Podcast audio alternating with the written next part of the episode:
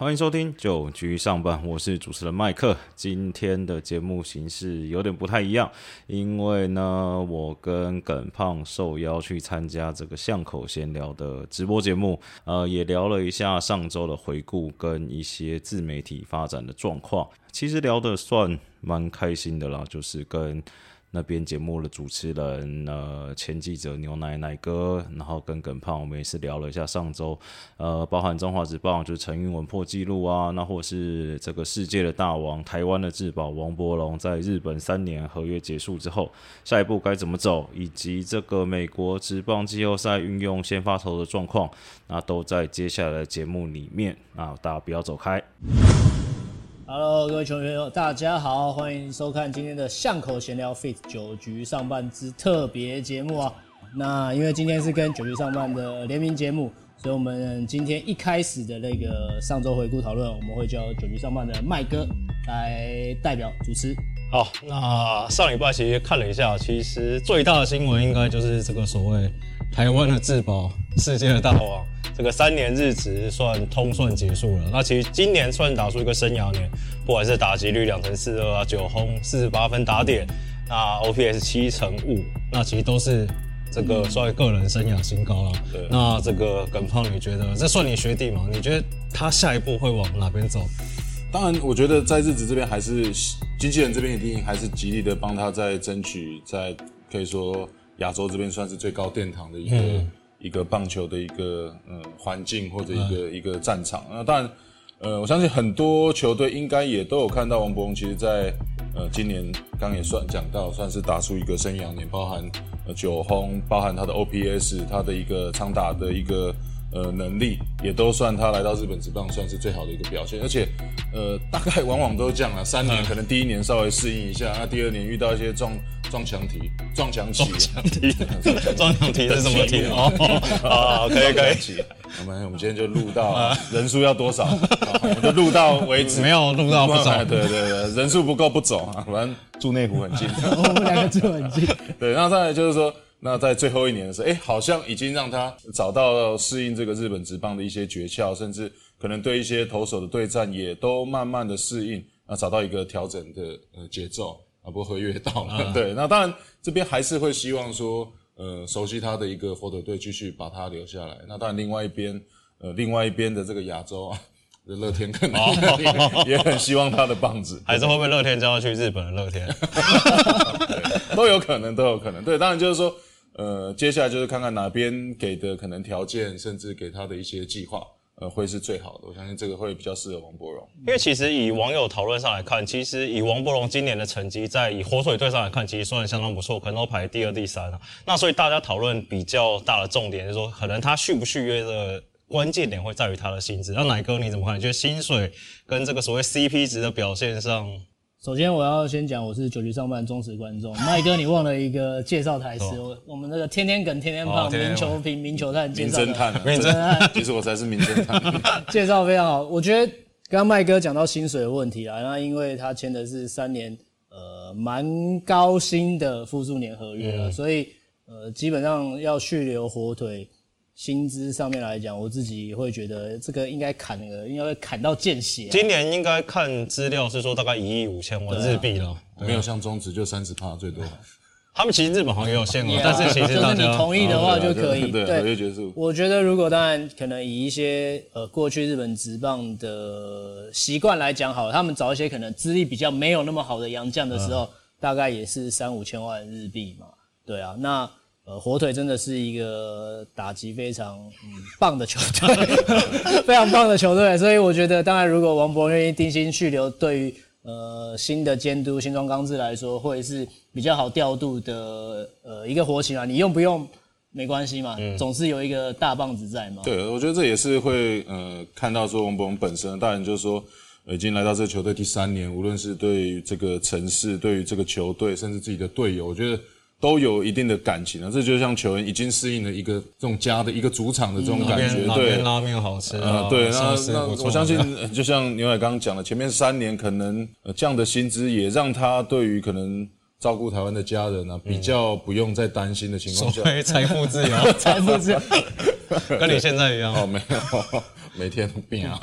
不过我倒是觉得，就是因为其实日本职棒很多洋将都可能是有大联盟资历或者是三 A 资历打得不错，那但是在日本打不出来情况下去韩职反而有不错的表现嘛。那因为他现在就是一个旅外的自由球员，当然人家会说啊，你火腿回结束之后是不是回台湾就在回台湾乐天？但是可能很多人都没有想到说，也许韩职也是一个选项嗯选项啦。嗯对，可是我觉得韩职对于呃，尤其亚洲就是台湾的这些打者的一个印象啊，比较好像没有像呃美国三 A 这样子的一个选手，包含我这个纯种日本职棒的打者要到韩职，其实好像好像比较少。就也也就已经是比较少，反而是说韩国的这种强力打者来到日本日本职棒是比较多、啊。对，那我觉得，与其如果真的没有在呃日本的话，可能台湾这边我自己的母队，母队 对这个他的这个恩师龙猫总教练，应该会希望回来帮他调教调教。当然，对，其实你看新闻，其实大部分其实好蛮多教练都发表一些他们看法，比如说一些王博王大王的什么拼劲很拼啊，其实也慢慢习惯性跟大家讲差不多。那网络上我在 PPT 看了一下，其实有些人开始质疑说，譬如说什么，假如王回来的话，因为他今年日子很空座嘛，是比如说打德保拉打不打得到啊，打什么吕彦青打不打得到，打那种左投打不到，你们觉得？我觉得应该没什么太大问题吧？呃，我我觉得这这就跟各个地方职棒一样，你不可能每一个投手你都打得到，就是说你。就即便你空左，你打不到啊，总是有右头上的面对。我可以把四投球，我可以把呃其他不一个礼一个礼拜其他的四支投手打好就好。对，大概就是这样子。对，对啊，一场比赛我觉得毕竟可能有四个达西、五个达西嘛，那也不是每个左投都得保啦。对对啊，那讲吕彦青的话，当然我不是说吕彦青不好了，而是说吕彦青过往可能都是在二军比较多，那王伯荣在二军的，哇，那真的是二军的王啊。二军神，对，二军的王，所以我觉得回来中华职棒，在他在中华职棒的时候也没有所谓的空左问题嘛，毕竟每个联盟的层级、投手的品质真的不一样啦。那所以、呃我觉得回来应该还是跟我们熟悉的王博差不多吧。对吧？他在中华职棒应该是投手恐他了，就是对他看到谁哦还有他加入我应该也退休了，没被他吓到过。对其实我控球不好，应该是他被我吓到。应该不会吧？你不是说你私下跟我说你一生一生只怕恰恰一个人？对啊，所以我就刻意的转到跟他同一队。哦，好，那聊完日本的大王，那这个最近这个美职季后赛，呃、世界大赛啦，正如火如荼开打。那今天太空人扳平比赛，大概二比三。那其实，在世界大赛，甚至在上一轮的这个分区冠军赛，其实出现了一个状况，就是说。两队投手，不管你说是所谓数据派或者说传统派的教练，其实他们让这个先发投手负担的责任就是越来越低，甚至譬如说不想让他面对第二轮，像呃第五战伊恩 Anderson 五局无安打，但是勇士总教练就当机立断把他换下来嘛。对再加上今天这一场可能直接又是用一个牛棚海 open 的战术，不会让传统 SP 出来。你觉得，呃，这个在美国这边会为什么会有这个状况发生？我觉得当然就是说，你看到这几场，无论是勇士跟呃太空人这边，他们的主要的几个，包含像勇士这边 Charlie Morton，那像太空人这边 Marcus Junior，这个都算现在正宗的 ace 啊。那因为都受伤的情况下，从二你伤腿断有办法丢一百五，你腿断有办法丢一百五。我两只脚都没办法丢一百五了，我还断，我还断一只腿。对，那当然当然就是说，呃，你打断我以后，我突然想不起来要讲什么。哦，对，两两边 S 都受伤不，是像我们的录节目两边 S 都受伤对，没有，对，就是说他们这种独当一面的投手，并不像说呃，刚刚提到前面这两两张王牌这样子。那当然，现在还有另外一个话题，就是说现在的呃牛棚投手其实真的是越来越强。你看，无论左投右投，这个上去几乎就是九十五迈起跳。那已经不像说以前都必须靠这种先发投手呃独当一面。其实这个从呃例行赛都已经有看到这样子的一个状况。那在呃勇士队的那四支啊王牌的这个牛棚胜利组你看到几乎就是投过五局，交给他们没有太大的六七八九嘛，对，所以我觉得再再来就是，包含你看到现在的操作大概就是这样子。那我觉得比较大的疑问会是说，哎，奇怪，例行赛这边还有一些先发，包含这个第四号、第五号的投手，为什么呃 总教练这边宁愿是用那种牛棚的一个假先发的一个车轮战？就几乎用不到了。对，就零就我觉得这有时候就是信任度啦，就有点像我们以前呃打这种短期杯赛，就谁的状况好，谁就先推上去，不管你呃在季赛是表现怎么样的一个成绩。其实我觉得有一个例子可以看啊，就是当然除了大联盟季后赛之外，大家记得二零一七年那个经典赛以色列队，嗯是不是就是这样类似的方式嘛？因为呃，毕竟像以世界大赛来说好了，是国联跟美联之间的跨联盟对决嘛，所以他们平常交手的机会是非常非常少的。嗯所以即便可能有一些球探报告，然后有一些数据来告诉你说这个投手的球种是什么，那他的转速是多少，呃，球速是多快，可是你实际站上去看，你还是会有陌生感嘛。嗯，那其实好的就当一个好的救援投手，他可能只要有一两颗球路好就好了。可是先发投手的话，他也许需要四种球路，那他还要维持一定的球速，所以呃，在使用这些后援投手上来说，我觉得会比使用一个好的先发投手来的更有信心跟更有稳定度啦。那其实你讲一七年经典赛以色列队那些人列出来，真的有很厉害吗？你说那些就后对啊，那些大概就一 A、二 A 或者是独立联盟的一些，讲我吗，中华队那些都动列出来，动对对对有很厉害吗？有很厉害吗？有啊，就是那一天天天梗啊。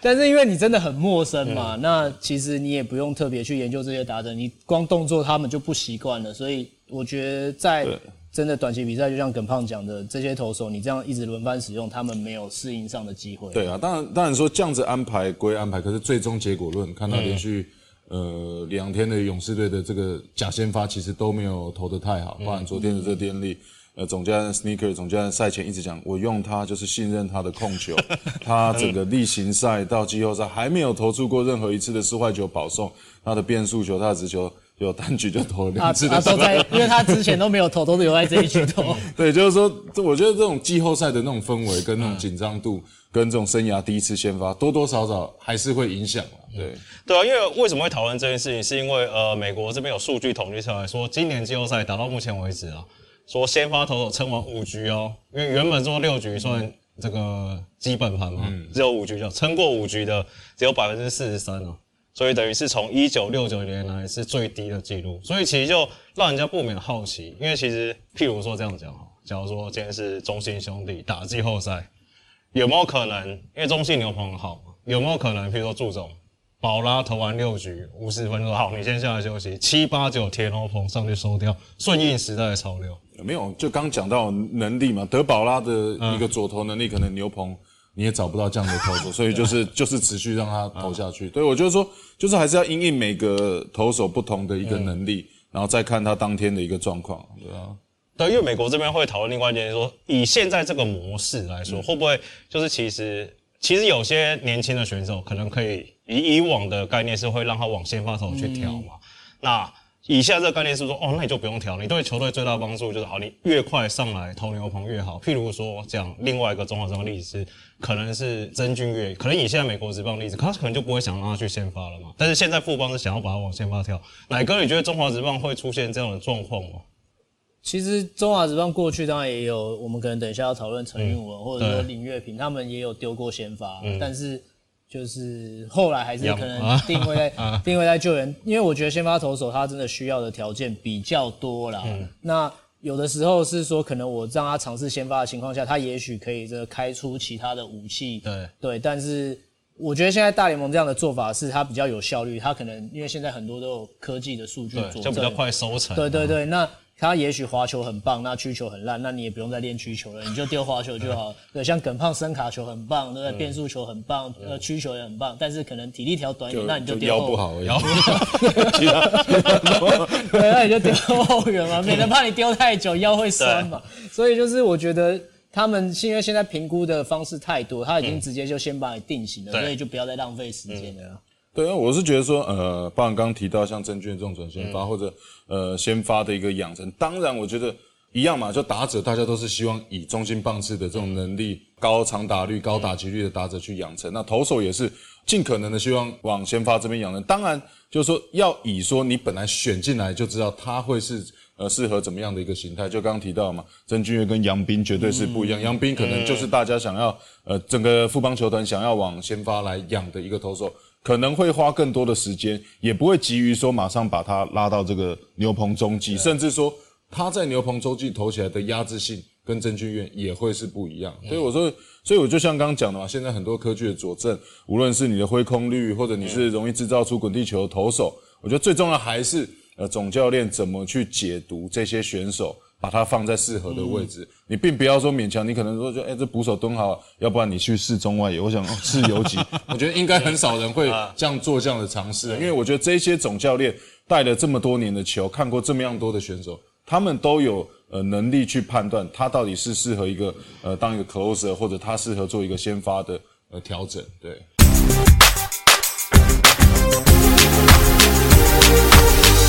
第九届中信杯黑豹旗热力开打中，目前进行到全国赛的阶段，到十一月十号会开始进行六十四强的赛程。那喜欢高中棒球的朋友们，不管是去现场支持，或是看 YouTube 频道，都可以看到每年度最热血、最青春的高中棒球赛事。敬请锁定中信杯黑豹旗。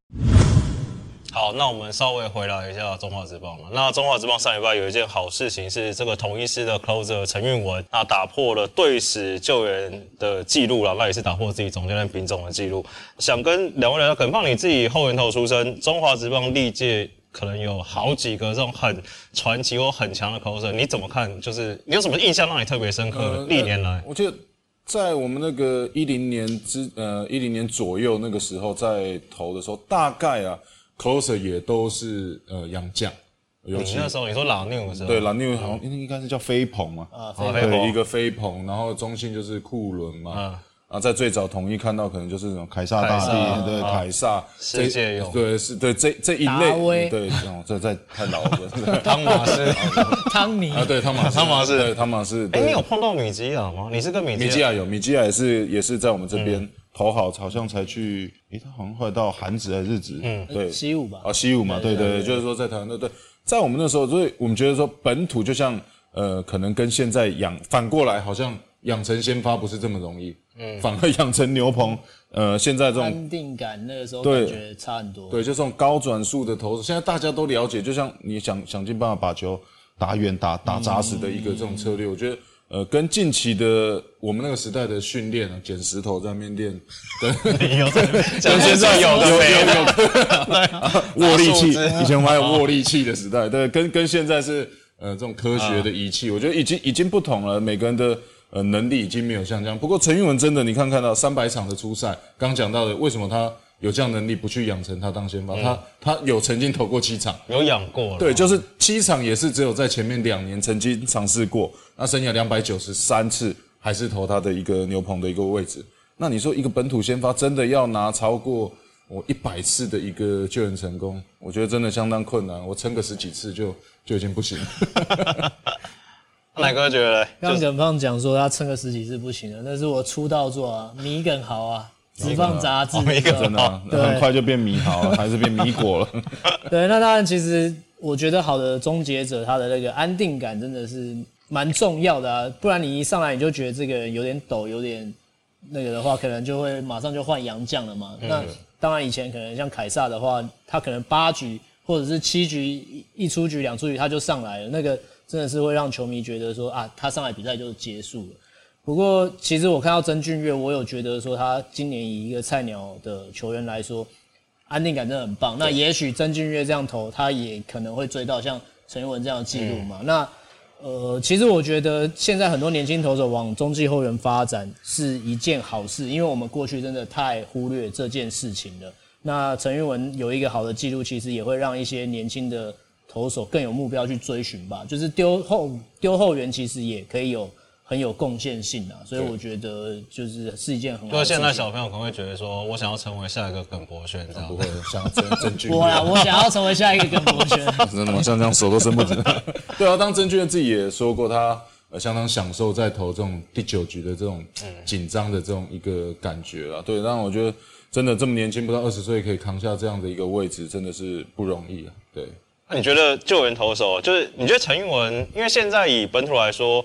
因为李正昌算算比较不一样，他是旅外回来嘛。那你假如说真的是从呃本土养出来的，可能是陈韵文，然后乡长嘛，嗯哼，然后或是在之前可能是林月平这种比较长期。那你觉得这个本土球员扛下 closer，就是有一些需要一些什么特别的特质，或者你之前有那个许明杰也是本土的我觉得就是说在后面，就是说。呃，刚刚他提到的一个安定感，再来就是说给教练的一个信任度，就是说很放心的把球交到你手上以后就去泡泡面了啊，泡面对啊，不会说 给你完以后嘛，哎，你下一个谁啊？再马上先准备好他等一下我可能会炸掉。对，就是说要给呃教练这样的安定感。那你要怎么样给教练安定？当然就是回到说你本身的一个能力，我们说的 staff，你可能要一个像陈运文或者曾俊岳一样，这样挥空率这么高，呃，都可以来到接近一百五十公里以上的速球。再来，你要有一个很好的一个三振武器，因为有的时候你在这个中继后援，甚至在比较后面的时候，你可能都要先提前帮这个自己的队友上来收拾一些残局，所以三振的一个能力跟稳定的一个控球，我觉得是呃 closer 这边呃具备的一个工具。之前其实我有问过林月平总教练类似的问题，毕竟他是过去的救援王嘛。那他强调，他强调，就像耿胖说的三振能力，但是我就会说，那三振能力很多除了呃你的球威之外，那可是你有时候太追求边边角角，反而会有很多的保送。嗯，但是林月平总教练最近也有讲过一样的事情，就是说他觉得终结者最重要的是结果，就是你有没有守住那个领先而已，过程其实不重要，因为你追求的是三振，那你有可能会投的比较开一点，那反正你最后结果有收起来，那你就不用去管那些过程。就说先演一出剧垒包场，精算你 先先多一遍，先演一出剧场。我跟你说，垒包精算师，垒包精算师。好了，那刚好聊刘鹏啦。那因为我们今天这个巷口直播节目、巷口闲聊节目嘛，那免不免俗聊一下中信兄弟，因为其实中信兄弟整季现在打起来看起来算蛮顺的啦，那至少战绩也都在维持在前段班。那其实打到目前为止，到十月份，感觉一个比较出状况的地方可能会在牛棚。那不管是这个出赛的频率，还是说怎么样，那十月份看起来其实。呃，以关大元、吴俊伟、李正昌这三个人，其实在之前表现都蛮稳定。他在十月份没有到糖炸，但是就是会有一些不稳定的状况。那你觉得这这一季的目标，想要拿到冠军，会是一个很不安定，或者说你们觉得还有什么调整的空间吗？因为其实也剩三个礼拜要。我我觉得这个会是最大的一个问题，甚至呃，你看到现在可能只有李正昌跟吴俊伟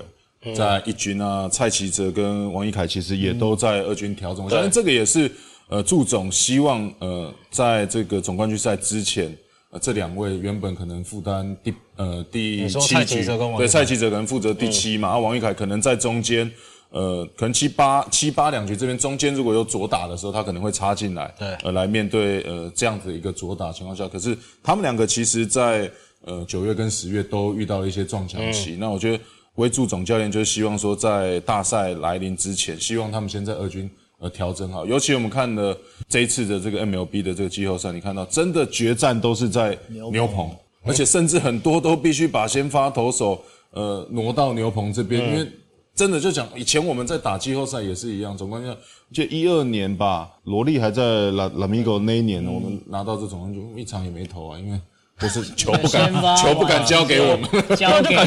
就感觉跟中职季后赛打的感觉，就是说你那种五分差的几乎就是那种。主力先跑到底啊！对你除除非说已经前面被打很惨了，可能上去吃吃吃橘树啊，把那个橘树给清理掉。所以我觉得这个绝对会是呃，祝总接下来我觉得他要去呃比较烦恼的一个问题。当然，呃，德保拉的一个压制能力，不是说每一个投手都有办法像他吃到七八局以上。在这个之前，你要怎么样去布局？呃，把最后的这个。有机会赢球的机会交给李正昌，我觉得这个就是呃祝总现呃现在要再去呃讨论的一些问题。我觉得中信兄弟他们几个胜利组投手比较累的原因很很简单嘛，因为中信兄弟就是上半季的冠军球队，下半季冠呃领先球队啦，那他不太可能像富邦悍将一样用那个什么无差别无差别无差别时候到了，你是。那因为检车排班，对，排队排队，对。但是因为他们真的是有胜败的压力，所以你自然会对这些胜利组的人，呃，有比较吃重的角色。其实你看，像是不要说呃蔡启哲或者是说吴俊伟好了，连关大元十月防御率都九了，对。所以呃你在。比数比较接近的时候，毕竟你就是信任这些投手，当然不不需要像那个威呃威鲁总教练说啊，咬着牙也要上去投，要自己突破。对对，但是这就是你的责任嘛，这就是你的定位，所以当然的确会比较累一点啦。不过蔡奇哲可能还要再观察一段时间，是因为他是去打疫苗嘛，像陈宇勋他是打了疫苗之后就真的差很多，当然就会有一些变数了。不过昨天像魔力投的还不错，也许就是当然要放先发或者是说后援。不一定，但是它至少是一个可以调度的活棋、啊。我们来盘算一下好了，假如打季后赛，先不要说是不是总冠军赛了，因为假如打季后赛，现在看起来德保拉一个嘛，稳的嘛，郑凯文应该算稳的嘛，那吕彦青算？我就看对战啊，对啊看接下来对对到的是呃什么样的一个球队。其实很好放，我觉得你那两个新的羊头，或是你说什么黄恩赐真的再回来，李元清，其实牛棚其实蛮多组合可以安排对，的，那其实陈虎也投的还不错、啊，这这两场，尤其昨天又拿到 MVP，虎虎生风。对，连续两场 优质先发，对啊，那就就是说，呃，我觉得就是要到那边的时候，看每一个人的一个一个状况啊，就像我们以前大概到呃这种总冠军赛之前，除了几支主力的投手以外，大家其实就是看在这个总冠军赛之前，谁的状况有调整起来。呃，能够受到总呃投手教练跟总教练的一个信赖。那当然，刚刚讲到中兄弟的两支新的投手嘛，那一支左投像像魔魔力力，其实控球呃先前也有展现出来。另外一个，我记得右投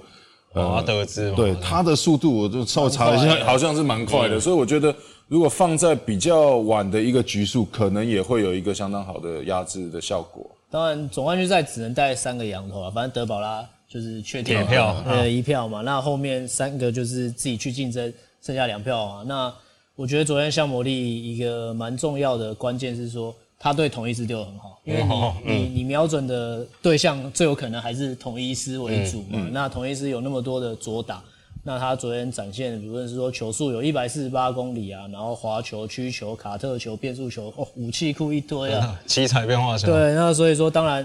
呃，这样子下来的话，如果他对同一支后援三局五十分，那是不是可以就直接半只脚入选了？也说不一定嘛。那下一个下一个话题了，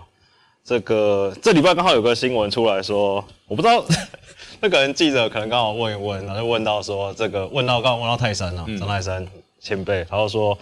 就假如说这个江少信签了这个新。还不算新的，就第一第一张大合约是了，签了之后发现这个合约的总额 已经超过这个张泰山二十年职棒生涯薪资总和了。那其实蛮鼻酸，当然泰山这个选手一定是很正面说，他当然也是希望这个环境越来越好。那耿胖，你觉得以这个前辈来说，你应该还是要说点场面话吧？嗯 不会啊，那以因为以以泰山学长以前他我回来的时候，因为他也是算呃全盛时期啊，当然他的薪资也是都大家相当数目羡慕的一个数字啊。那当然，呃，你说这现在我觉得现在就是这样，因为呃整个经纪人的成熟，那包含现在球队经营的一些方向，尤其现在的一些球队，我们知道包含中信。包含富邦，包含哇这些统一，你想要讲什么？我觉得你好像讲一些奇怪的话了。没有，包含像乐天，其实这这都是相当大、相当大的财团，相当有资源的这些呃球队啊。那当然，你要把这些还有机会在大联盟出赛的选手，包含像江少庆、王维忠哦这些选手，呃，你要吸引他们回来，真的你必须要付出这样子的一个。薪资条件啊，对我觉得，其实我觉得这个真的是好事啊，就是说让包含现在可能还在高中甚至大学的一些球员有看到更多的一个希望。对，那当然泰山学长可能会觉得，我真的一年四点五年的一个薪水就超过他第一张合约就超过他二十年的一个合约。对，精神时光屋，当然，我觉得以前的那种经营规模跟现在真的是不太一样。毕竟泰山的全盛时期可能是在兴农嘛，或者是说味全比较尾声的时候，那个那个时候一场观众人数平均大概就两千五、三千左右嘛，然后呃又主场可能又是在比较没有什么经营的地方，所以球队自然愿意投资跟获得的比例是不成比例的啦。那不过泰山也赚了六千一百万，那媒体也算也算自由了吧？啊，那媒体算的嘛，也算是在那个时代来说算不错了嘛。那当然，其实如果要在以跟泰山差不多时代，像嘟嘟，好像之前也有人帮他算，嗯，一一亿的样子。哦对，那当然就是可能通货膨胀最近来讲真的是比较多一点啦，只讲到是说卫生纸想到新一嘛双卫生 都快想哭了。只是说在这个现在经营真的是球迷也很帮忙，也很捧场，对所以球队才愿意开这个。对，就是一个正向的循环嘛。比赛越好看，球迷越投入啊，愿意付出越多钱给球队，球队当然愿意投资给啊，就包含像。恰哥这样也是啊，都是球队的精神。有人帮恰哥算过吗？其实恰哥其实他在他，我记得因为我们同队过嘛，就聊过。其实他到他之前是呃兄弟象嘛，对对对其实真正到呃接手以后，他也是薪资才有这样三级跳的一个、嗯一个机会啊，要不然以往你看大概呃这种不错的正宗的一个选手，可能就是二十几、三30就很三十就已经很多了。之前那个谁，那个坦王林奕泉要薪水的时候，不是大家也都是哦，对啊，以他那个时候要五十万的时候，人家还怀疑说有没有这个价值。对，现在哪个明星球员没有五十万？对啊，现在耿胖应该没有你有没有有点做50梦？五十块，照耿胖以前的那种成绩的话，放在现在应该应该还是还三十是万，应该还是那个领那个基本薪资期。好了，那这个最后最后来聊一下这个乐天季中选秀的第一第一第一指名啊，陈冠宇。那上礼拜也算是好事啊，这个中职首胜开张。其实那场中继他调到中继之后，其实状况明显的比先发的时候好很多。那耿胖就你的观察，你觉得没有，其实他在先发的时候，我们一直讲到，其实他前面有一点投的不是这么理想的时候，就讲到说，大概他现在投球模式还是照着以往在呃日本这罗德队在投中中继牛棚的这种感觉，就是说不断这个呃一上来就是好像针对打者的一个弱点，不断的塞他的内角，或者不断的他所有的球路就是好像在第一、第二局全部就展现给大家看了，比较没有像说。呃，先发投手这种好像是慢慢的布局，一局一局的进来，尤其到第可能在第二轮打线上来之前，我可能藏了一些我什么样你没看过的球路，要希望在第二轮运用到。对，那不过近五场看到他的一个中继仅仅失掉一分，那还是有看到他的一个呃压制的能力。那当然，呃，无论是他的速度，还有甚至说，呃，教练团好像比较能够找到说。呃，这种针对性的一些打者，无论是他的左打，甚至可能对于他打的比较不好的选手来，我觉得就是先让他呃找回在投手球上面的一些自信，跟再让他慢慢找回呃有机会回到先发的节奏。诶，刚刚有球迷说陈冠宇现在正在中继中，是不是？不知道投的好不好啊？我没有被你？你最近你在九局的 节最近九局节蛮奏吗常？点名陈冠宇，不过我 陈冠宇我有观察家跟他，我有我有跟他聊一下，就是说我就是我有看到一些东西嘛，然后或者是他那个时候先发丢的比较不好的时候，其实他情绪也没有比较很好，对，嗯对就是就是安慰他嘛。那我觉得那个时候他丢先发的时候，当然就像耿胖一样，我觉得投的有点太复杂，可能他理想中或者他认为先发投手。呃，应该要这样做，嗯，但是实际上来说，也许这并不是他投球的习惯或者是特点啊。那再加上，其实他真的很久没有丢先发了，所以回到中继之后，也可以看到说上一场比赛球速真的表现不错吧？我记得好像也有一四六、一四八，对，就是也许这才是他习惯的呃出赛节奏嘛。那之后真的要丢先发，其实有春训可以让他慢慢慢慢的调整，那他也可以利用春训去找他适合呃丢先发的一个 pattern 嘛。那他不用把像他自己想的样先发投入复杂。我看他丢先发的时候。呃，一下塞内角直球，然后内角滑球，然后又要丢个大幅度曲球，再丢个变速球、直插球，啊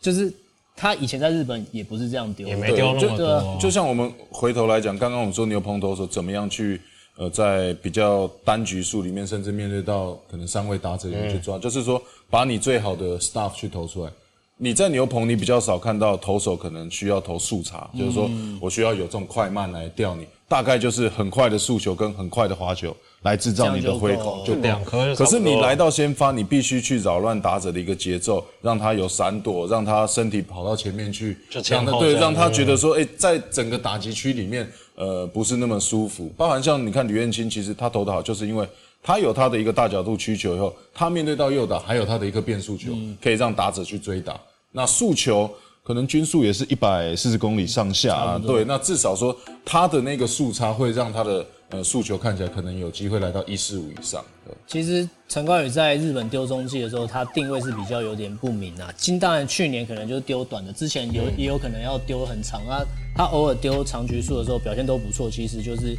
那天球速状况好，他就可以丢很好。那刚刚有人说二点一局零十分，所以其实真的是他真的找到，也许找到一个长中继的出赛节奏之后，要再调往先发的话，或许就比较知道怎么做以。后假先发，前面先找根帮他投两局，前面先那个尤朝伟丢一点球之后，先丢一局，他在反正第二直接面对第二轮牛打线棚海对。